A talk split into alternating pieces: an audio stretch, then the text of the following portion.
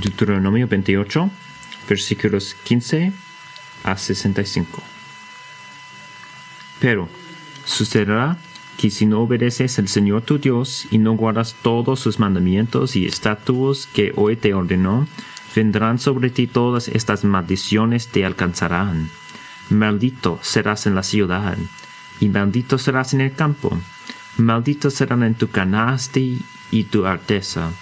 Maldito el fruto de tu vientre y el producto de tu suelo, el aumento de tu ganado y las crías de tu rebaño. Maldito serás cuando entres y maldito serás cuando salgas. El Señor enviará sobre ti maldición, confusión y censura en todos los, lo que emprendas, hasta que seas destruido y hasta que perezcas rápidamente a causa de la maldad de tus hechos porque me has abandonado. El Señor hará la peste se te pegue hasta que haya consumido sobre la tierra, a donde vas a entrar para poseerla y te herirá el Señor de tisis, de fiebre, de inflamación y de gran ardor, con la espalda, con pestes y plagas, y te perseguirán hasta que perezcas. El cielo hasta encima de tu cabeza sea de bronce, y la tierra que está bajo de ti de hierro. El Señor hará que la lluvia de tu tierra sea polvo de y ceniza descenderá del cielo sobre ti hasta que seas destruido. El Señor hará que seas derrotado delante de tus enemigos, saldrás contra ellos por un camino, pero huirás por siete caminos delante de ellos, y serás ejemplo de terror para todos los reinos de la tierra. Y tus cadáveres serán alimentos para todas las aves del cielo y para los animales de la tierra, y no habrá nadie que los espante.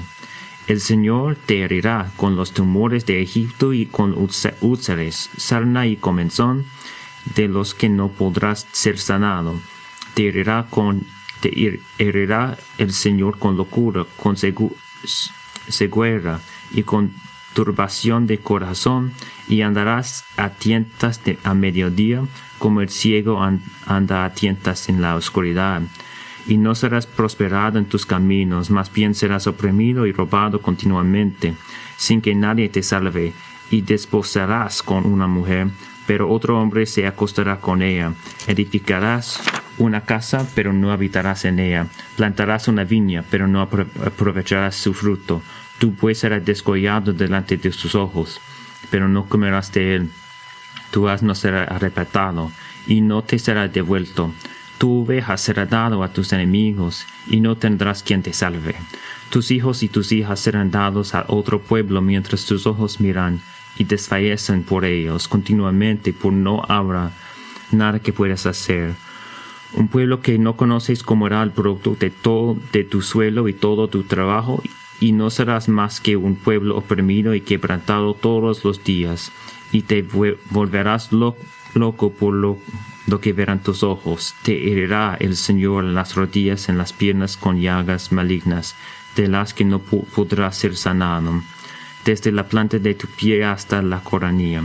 El Señor te llevará a ti y a tu rey, al que has puesto sobre ti, a una nación que ni tú ni tus padres han conocido, y allá servirás a otros dioses de madera y de piedra, y vendrás a ser motivo de horror, proverbio y bula entre todos los pueblos de donde el Señor te lleve. Sacarás mucha mí al campo, pero recogerás poco, porque la langosta la devorará. Plantarás y cultivarás viñas, pero no beberás el vino, ni recogerás las uvas, porque el gusano se las comerá.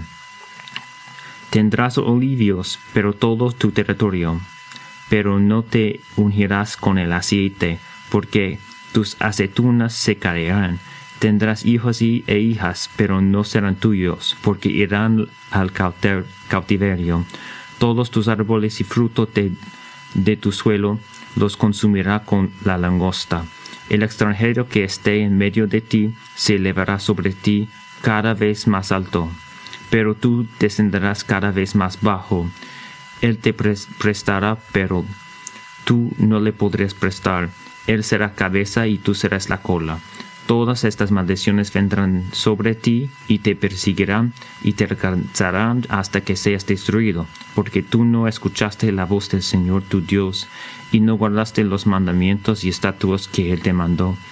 Ellas serán señal y maravilla sobre ti y sobre tu descendencia para siempre por cuanto no serviste al Señor tu Dios con alegría y con gozo de corazón, cuando tenías la abundancia de, todas las cosas, por tanto servirás a tus enemigos, los cuales el Señor enviará contra ti en hambre, en sed, en desnudez y en escasez de todas las cosas. Él pondrá yugo de hierro sobre tu cuello hasta que te haya destruido. El Señor levantará contra ti una nación de lejos, desde el extremo de la tierra que descenderá veloz como águila, una nación cuya lengua no entenderás, una nación de rostro fiero, que no tendrá respeto al anciano ni tendrá compasión del niño. Se comerá la cría de tu ganado y el fruto de tu suelo, hasta que seas destruido. Tampoco te dejará grano, ni vino nuevo, ni aceite, ni el aumento de tu ganado, ni las crías de tu rebaño, hasta que te haya hecho perecer y esta nación te pondrá, sitio en todas sus ciudades hasta que tus muros altos y fortificados en los cuales te confiabas caigan por toda tu tierra. Y sitiará en todas tus ciudades por toda la tierra que el Señor tu Dios te ha dado. Porque comerás el fruto de tu vientre, la carne de sus hijos y de tus hijas con que el Señor tu Dios te ha dado. En el asedio y en la angustia con tu enemigo te oprimirá el hombre que es tierno y muy delicado en medio de ti será hostil hacia su hermano, hacia la mujer que ama y hacia el resto de sus hijos que le quedan. No dará a ninguno de ellos nada de la carne de sus hijos que se comerá, ya que no le quedará nada en el asedio y en la angustia con que tu enemigo te oprimirá en todas tus ciudades. La mujer tierna y delicada en medio tuyo no osaría poner la planta de su pie en la tierra por ser delicado y tierna. Será hostil hacia el esposo que ama, también hacia su hijo, hacia su hija, hacia la placenta que salga de su seno, y hacia los hijos de, que dé a luz, porque se los comerá en secreto por falta de otra cosa, en asedio, en la angustia con que tu enemigo te oprimirá en tus ciudades. No cuidas de poner en práctica todas las palabras de esta ley eh, que están escritos en este libro, temiendo este nombre glorioso y temible, el Señor tu Dios. Entonces el Señor hará horribles tus plagas y las plagas de sus descendientes, plagas severas y duraderas, y enfermedades perniciosas y crónicas, y traerá de nuevo sobre ti las enfermedades de Egipto, de las cuales tenías temor y no te darán también al Señor traerá sobre ti enfermedad y toda plaga que no están escritas en el libro de esta ley, hasta que seas destruido. Entonces quedarán pocos de ustedes en número, aunque eran multitud como las estrellas del cielo, porque no obedeciste al Señor tu Dios, y sucederá que tal como el Señor se deleitaba en ustedes para prosperarlas, multiplicarlos, así el Señor se deleitará en ustedes para hacerlo perecer y destruirles y serán arrancados de la tierra en cual entran para poseerla.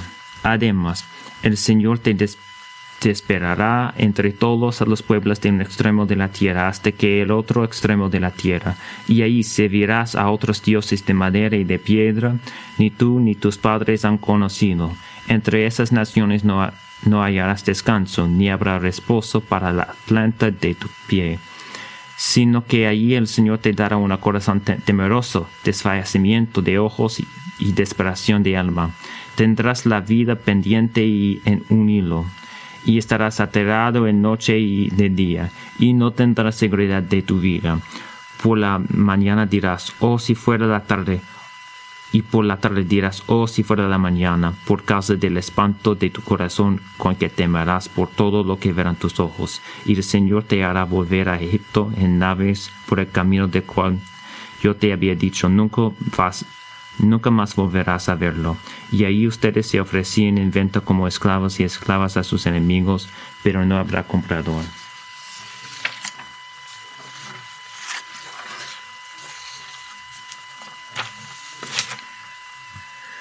Padre, ya conoces. Hay lugares en tu palabra de que si estamos honestos, la mayoría queríamos evitar la mayoría de las veces. Hay una angustia, cierto, específico, y temor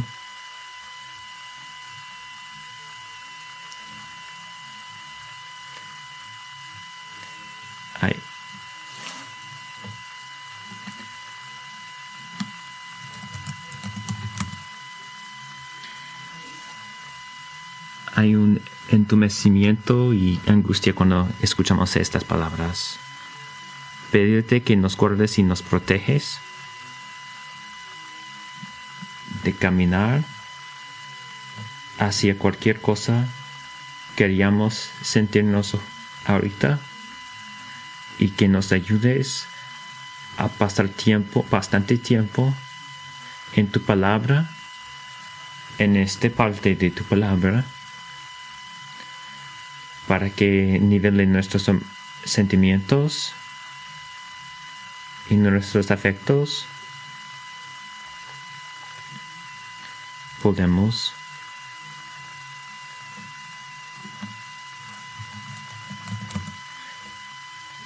que podemos temblar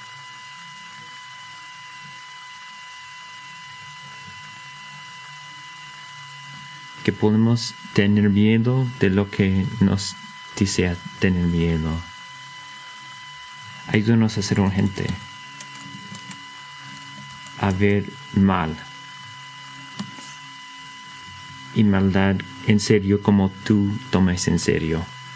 Ayúdanos a retroceder a lo que dices que debemos retroceder. Yo argumentaría mientras está orando que quizás la parte más terrible del pecado en la humanidad es la manera que nos causa a tomar cosas muy serios, asuntos muy serios y tratarles, tratarlos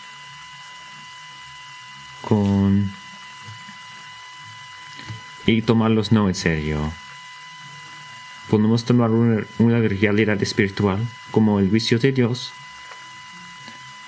que debe producir retrodecimiento en nuestras almas y preferíamos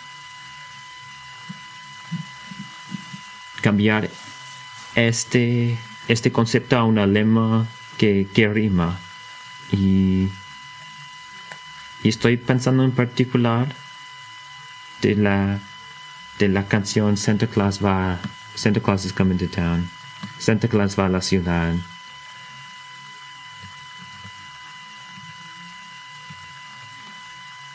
Quizás está pensando que el pastor está burlando la música de la Navidad, pero no es así. Solo estoy diciendo, este es como se sentimos.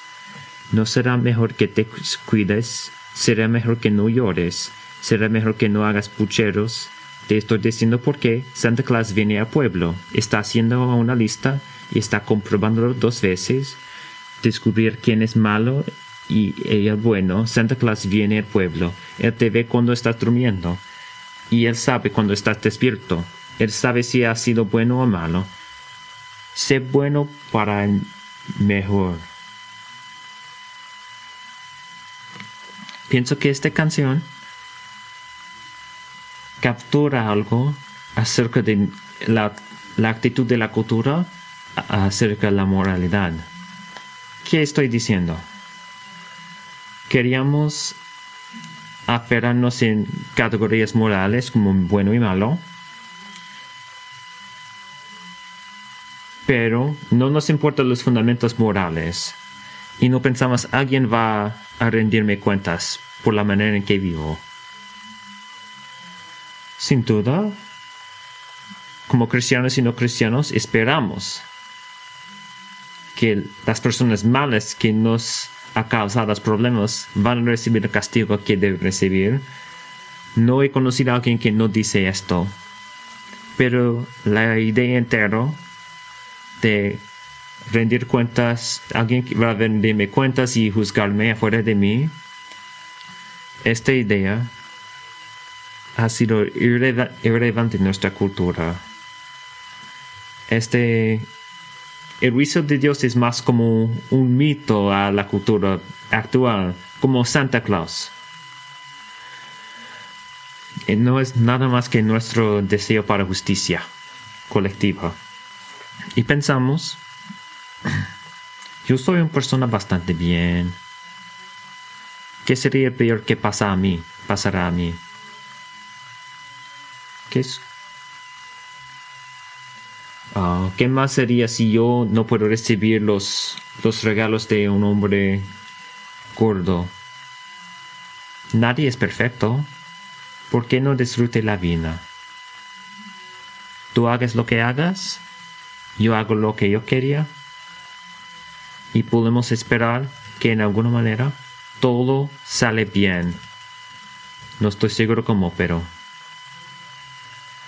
hasta este punto yo voy a beber a San Nicolás.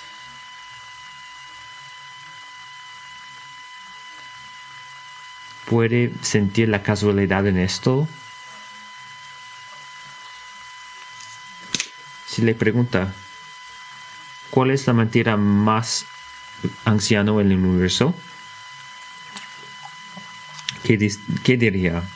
¿Cuál es la mentira, la mentira más anciana, viejo, en el universo? Y la serpiente dijo a la mujer, ciertamente no moriréis.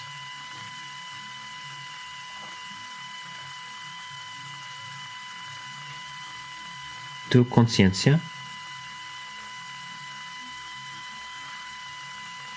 no dice el contrario. Si puede apagar la música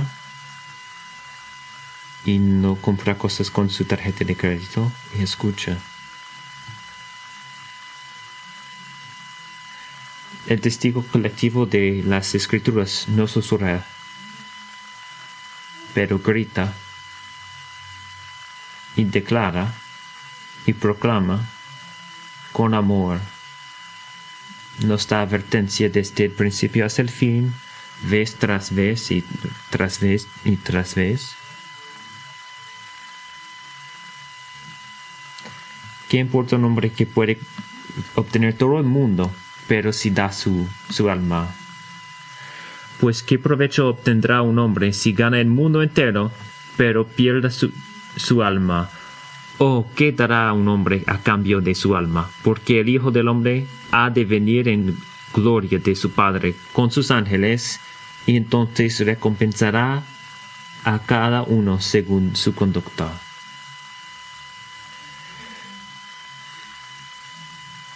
Porque sabemos el que dijo la venganza es mío, yo voy a pagar. Dios va a juzgar su gente es un cosa temeroso, es una cosa temerosa estar bajo el juicio de Dios. Estoy parafraseando.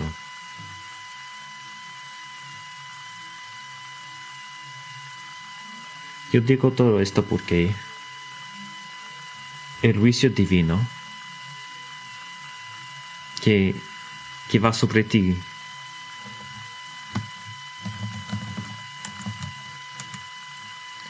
Sí, la catarata que vemos de la, del juicio de Dios en Deuteronomio 28 no es algo incomún.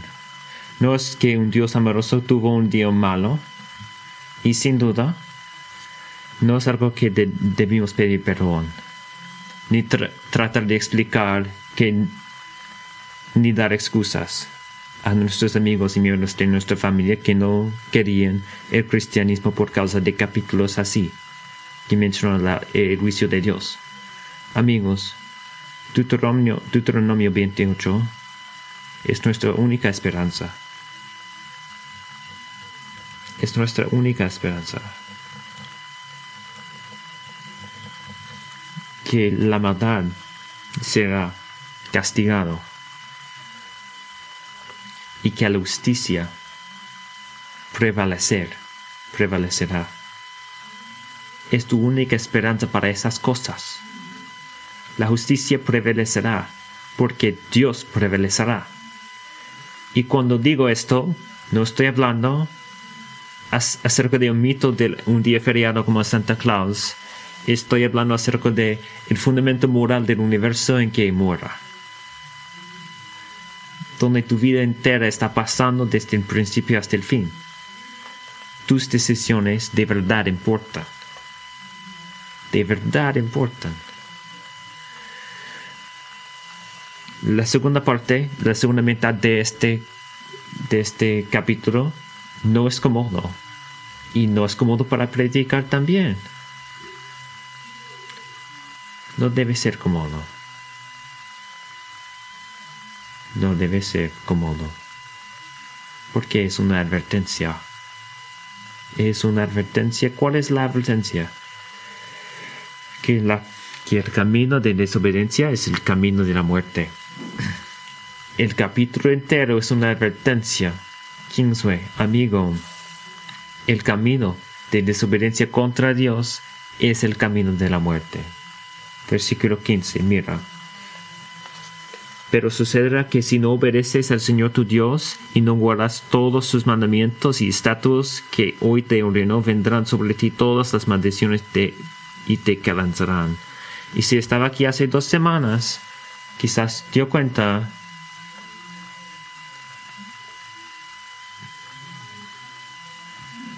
Moisés habla acerca de el castigo y juicio de Dios cuatro veces más en los capítulos en el capítulo, capítulo anterior. No es que Dios no quería bendecir y solo quería juzgar, es porque es porque Dios sabe que parte de su carácter olvidamos más, porque queríamos olvidar el juicio de Dios y la justicia de Dios.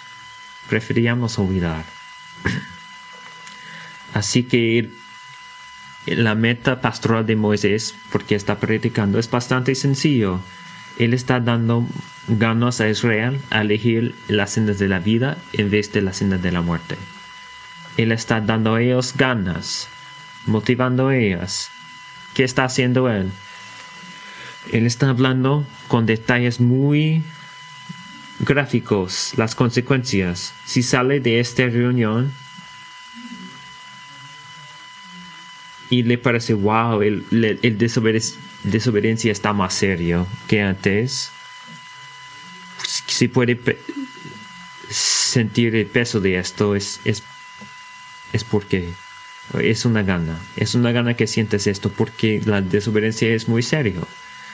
Y nuestros corazones no querían esto. Queríamos escuchar cosas amables que nos hacen sentirnos bien. Pero en el proceso nos condena, nos condena al, condenamos al infierno. Este capítulo nos ilustra a nosotros la naturaleza de justicia y, juicio de Dios. Porque es algo muy temeroso, muy asustador a caer en el juicio de Dios. Hay cuatro respuestas. El primero, el juicio de Dios es justo. Cuando digo justo, estoy diciendo que cada expresión de juicio divino es más que una realidad espiritual. Es muy bueno. ¿Por qué? Porque perfectamente está en acuerdo con lo que está correcto y verdadero. En otra manera de, otra manera de decir esto es que los juicios de Dios son justos y aparece y está ilustrado y las razones que Moisés da para los juicios de Dios. Sabemos que el juicio de Dios es justo porque las razones por estos, este juicio puede ver los versículos donde dice sí y por qué y por causa de para explicar por qué va por qué Dios va a castigar a Israel. pero más o menos la razón principal es la desobediencia de Dios hacia la ley. Pero sucederá que si no obedeces al Señor tu Dios y no guardas todos sus mandamientos y estatutos que hoy te ordenó, vendrán sobre todas estas maldiciones y te alcanzarán. Pero espero que puedas ver cuando Dios está descubriendo esto. Su desobediencia está apuntando a un asunto más profundo que su comportamiento, cómo se, se portaron hay una ilustración para ayudarle a entender esto. Desobedecer la palabra de Dios no es como romper la velocidad máxima en la autopista de 288. No voy a preguntar cuántas personas han decidido la velocidad máxima, pero si está detenido por la policía,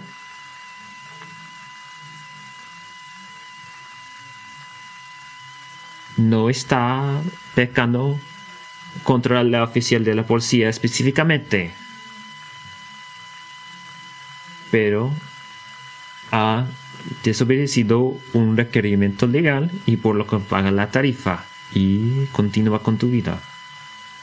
Este no es es como desobedeciendo la palabra de Dios, es diferente. Cuando estamos en desobediencia contra Dios, no solo estamos rompiendo las leyes de Dios, estamos rechazando a Dios mismo. Es personal, es relacional. La desobediencia espiritual siempre es así, porque la palabra de Dios es una expresión personal de la autoridad de Dios. Puede ver en versículo 45, no dice por qué no obedecieron porque tú no escuchaste la voz del Señor tu Dios. Mira versículo 20, es más claro. Porque me han abandonado. Y creo que en Deuteronomio 28 nos ayuda a ver esta pregunta importante. ¿Por qué es rechazando Dios personalmente tan terrible? ¿Ha pensado en esto? Quizás un amigo le ha preguntado, ¿por qué rechazando, es rechazando al Señor tan terrible? Porque es un asunto de justicia. Ah,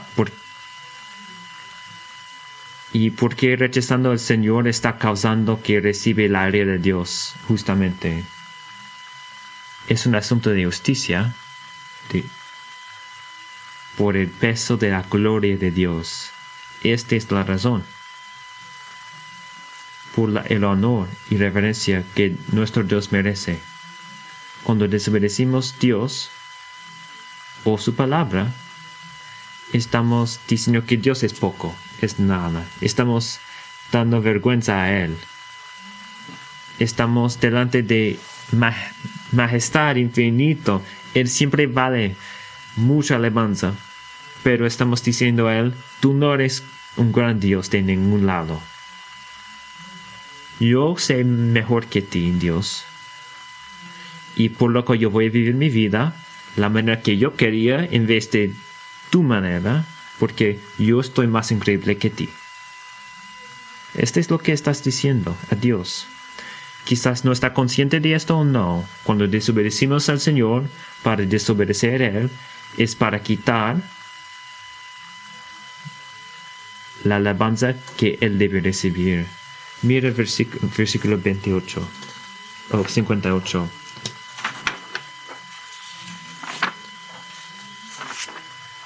Si no cuidas de poner en práctica todas las palabras de esta ley que están escritas en este libro, temiendo este nombre glorioso y temible,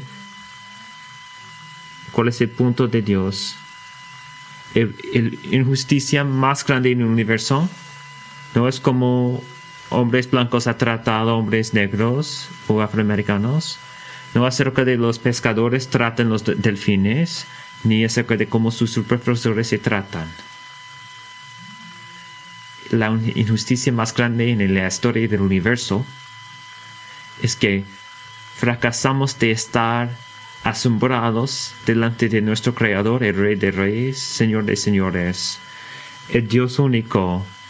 A Él pertenece toda la gloria y honra para siempre. Amén.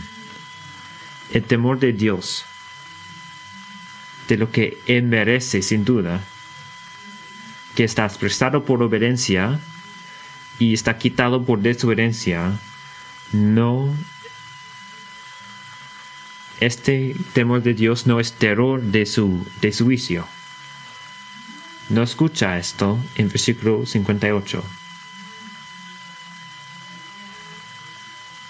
Temiendo este nombre glorioso y temible. Está diciendo mi Mateo que quería que estoy en temor de Dios, no este temor de que está hablando Moisés.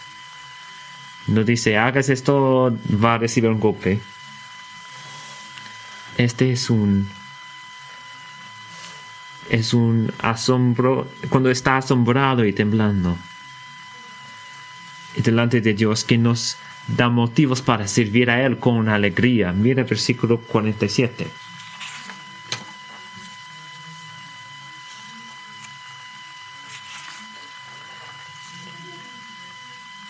Por cuanto no serviste al Señor tu Dios con alegría y con gozo de corazón cuando tenías la abundancia de todas las cosas, por tanto servirás a tus enemigos.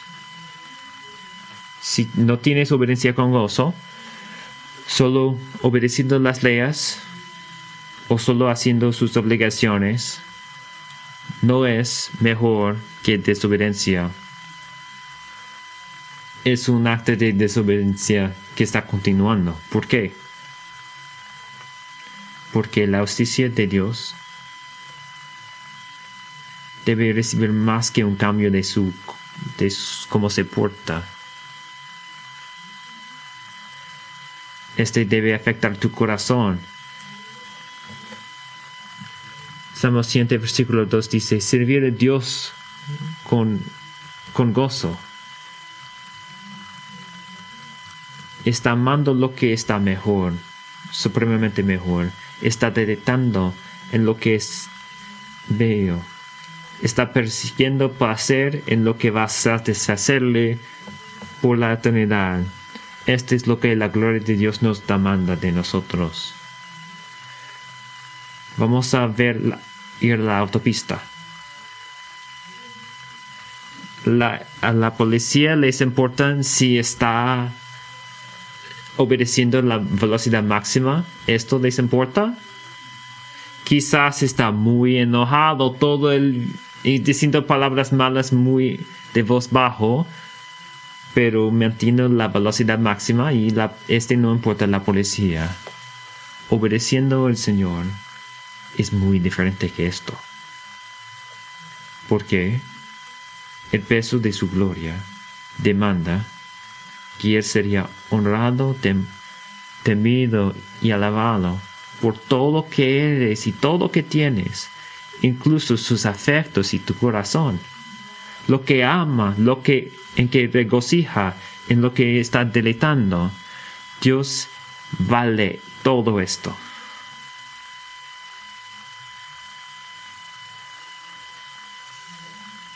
Es la única respuesta a Dios, es la única respuesta que, que da placer a Dios. Obediencia con gozo, no piensa que esto solo es una opción para los cristianos extrovertidos o para cristianos que tienen muchos sentimientos.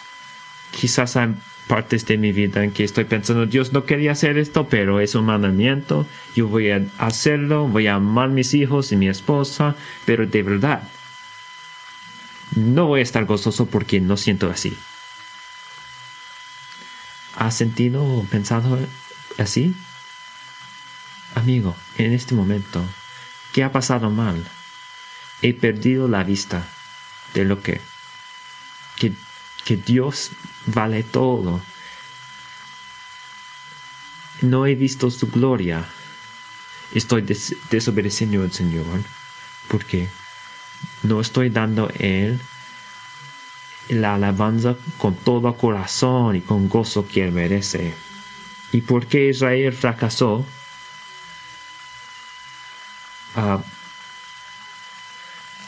porque fracasó a obedecer y temer al Señor con, con felicidad. Mira el versículo. Es porque, mira el versículo 47. Por la abundancia de todas las cosas. Han fracasado porque han elegido la abundancia de todas las cosas a ser más valoroso que Dios, más importante que Dios.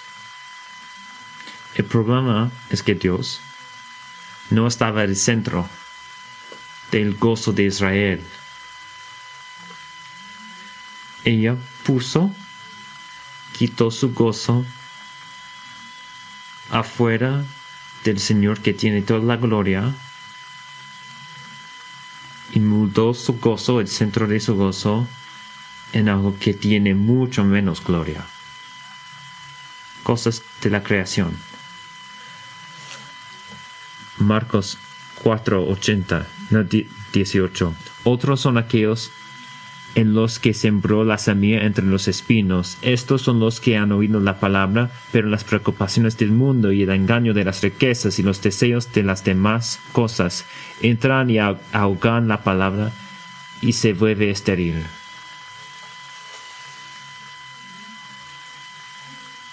¿Cómo relaciona a Dios cuando tiene todas las cosas que querían? Cuando tiene todas las cosas del mundo, una casa, un carro, algunos carros, dinero, puede decir cualquier cosa del mundo. ¿Está obedeciendo a él con todo corazón todavía cuando tiene estas cosas? ¿O estas cosas, estas posesiones, están robando su afecto para el Señor? Para que continúe yendo a la iglesia, pero no está obedeciendo a él mismo.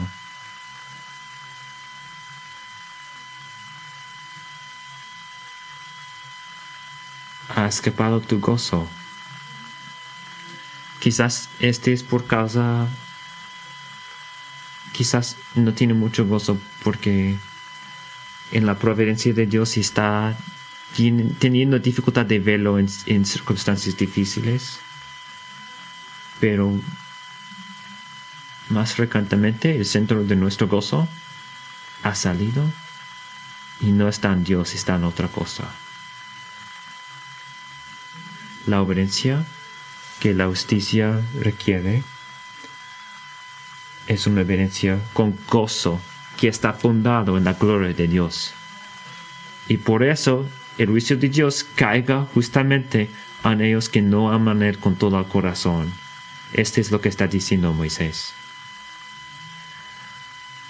Jesús dijo después, si estamos quietos, las piedras van a gritar. El juicio de Dios es justo. Segundo, el juicio de Dios es personal. Es justo y personal. Si este es parecido a un, a un punto que hizo antes,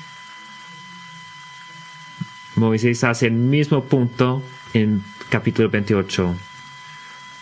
Las maldiciones son como las bendiciones en que vienen directamente desde el mano de Dios.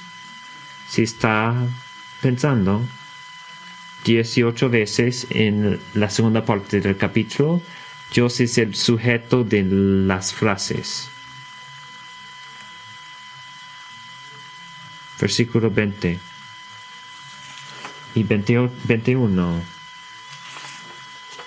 22 y 24, 25. En cada de estos versículos Dios es la gente que, que va a hacer pasar todas esas cosas. Puede ver en los versículos.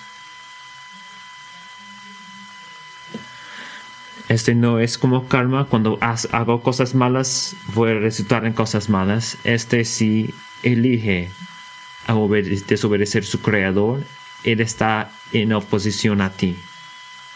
Él está contra ti. Él no está para ti. Cuando su gloria está violado, Dios actúa para su nombre. Él defiende su gloria sin hesitación.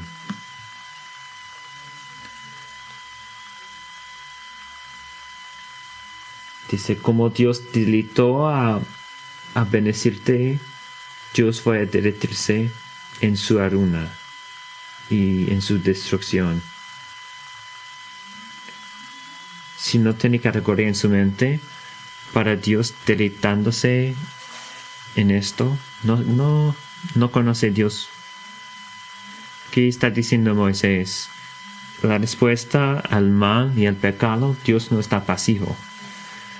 No está hesitando tener delite en su en, eh, él tiene delite cuando está defiendo su honor y su gloria porque tiene que estar defendido.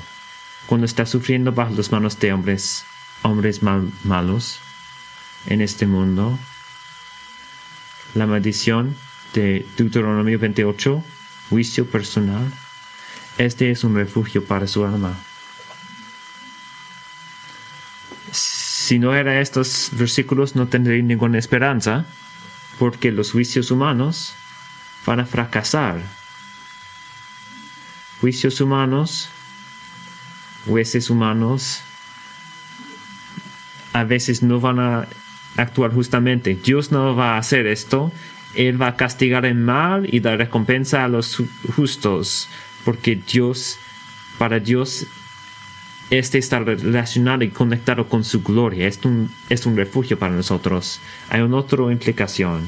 Cuando se siente culpable por causa de los pecados que han hecho, las maldiciones de Deuteronomio 28 no están motivo a tomar en serio lo que Dios toma en serio.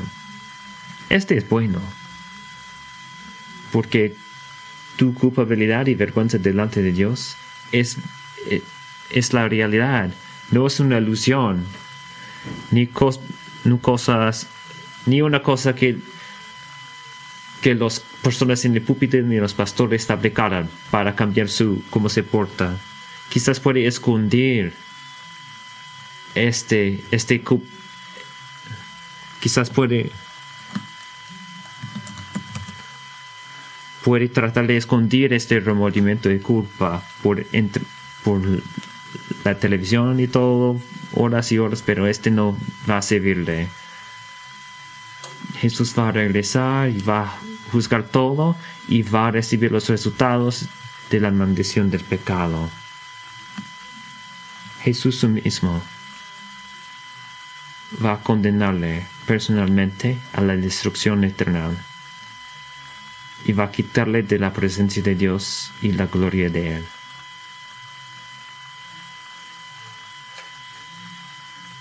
Y puede pensar en este, y tenemos que preguntar en este punto, ¿por qué la naturaleza personal del juicio de Dios nos hace no cómodos, descómodos, incómodos? ¿Por qué están tan quietos en esta habitación ahorita? ¿Por qué pecadores como tú y yo, sin el trabajo del Espíritu Santo en nuestros corazones, cuando escuchan lo que yo estoy diciendo o sus padres están diciendo,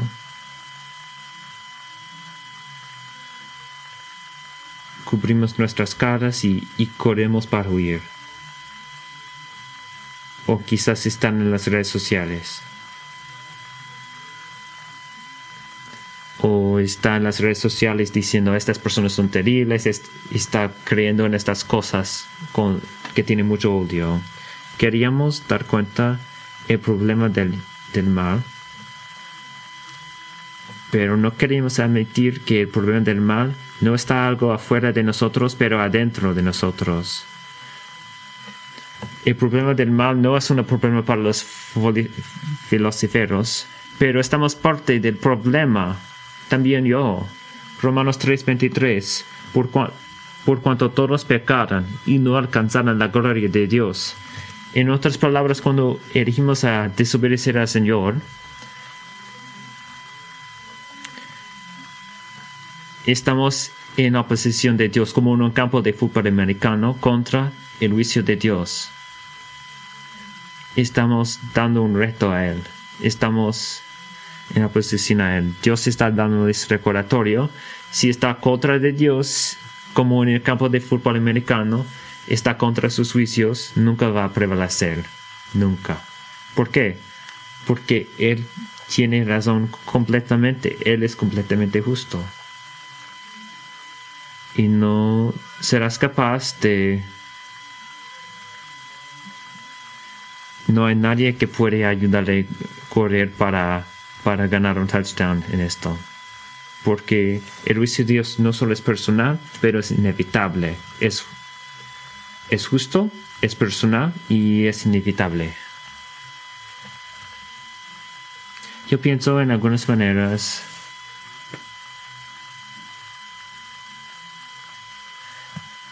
hay maldiciones de todos los lados en este capítulo que, que está muy terrible. Puede verlo en versículo 26, 27.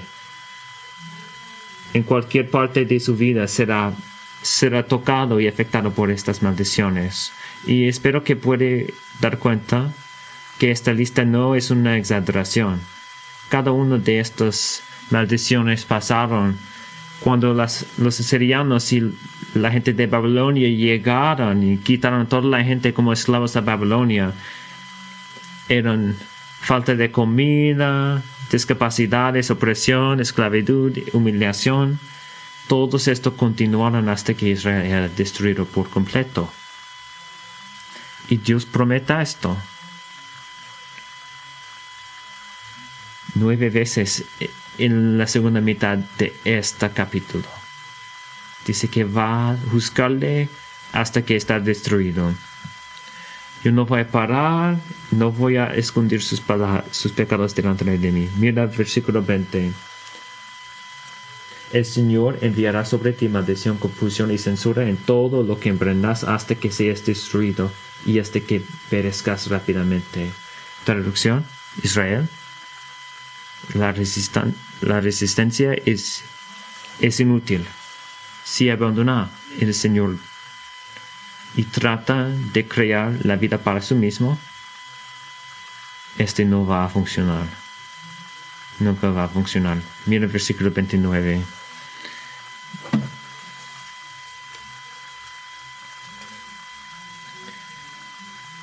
Y no serás prosperado en tus caminos. Puedo ver en los, últimos 10 versículos puede ver que es inútil encontrar vida en cualquier cosa aparte de Dios. Quizás va a estar casado, pero alguien, va, alguien más va a casarse con ella. Va a plantar una viña, pero no va a disfrutar el fruto. Su buey estará... Va a plantar, pero no recibir nada. Va a tener árboles de olivio, pero no va a enjundir su mismo. ¿Cuál es el efecto cumulativo de esto? Israel, si elige la senda de desobediencia, no sería ninguna para salvarle. No será ninguna vida. No será ningún gozo. Esta senda solo va a la angustia. No hace algunas pausas ni